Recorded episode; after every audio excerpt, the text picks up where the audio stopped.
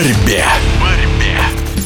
Для неоднократного чемпиона мира и Европы, обладателя Кубка мира Мусы Евлоева игры в Токио – это долгожданное восхождение на Олимп. Впервые стать олимпийским чемпионом после побед на других крупных турнирах – это особое ощущение. Тем более, что для российской команды это золото стало первым на летних играх. Победа в категории до 97 килограммов в финальной схватке одержана над Белым Медведем.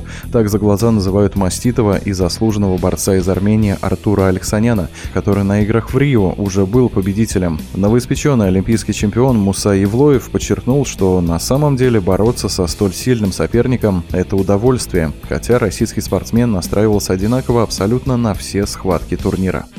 Я настраивался все схватки одинаково, разницы не было. Тренера меня провели в лучших кондициях, я получил от борьбы удовольствие. А вот поверить в свое золото удалось не сразу. Муса Ивлоев признался, что даже стоя на вершине олимпийского пьедестала еще не до конца осознавал триумф. Понимание пришло, когда посыпались поздравления от тренеров, родственников, друзей и многочисленной армии российских поклонников борьбы. Звонили э, все мои родные, близкие, они очень болеют, переживают.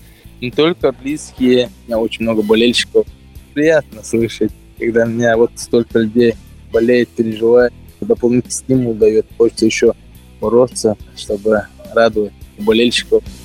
Теперь у Мусы Евлоева есть немного времени, чтобы прийти в себя и отдохнуть, но сам спортсмен уже думает о новых соревнованиях. Все-таки с Олимпиадой сезон еще не заканчивается. О ближайших планах золотой медалист игр в Токио говорит кратко. Сходить на море, отдохнуть. Четвертого чемпионат мира будет проходить, хочу там выступить.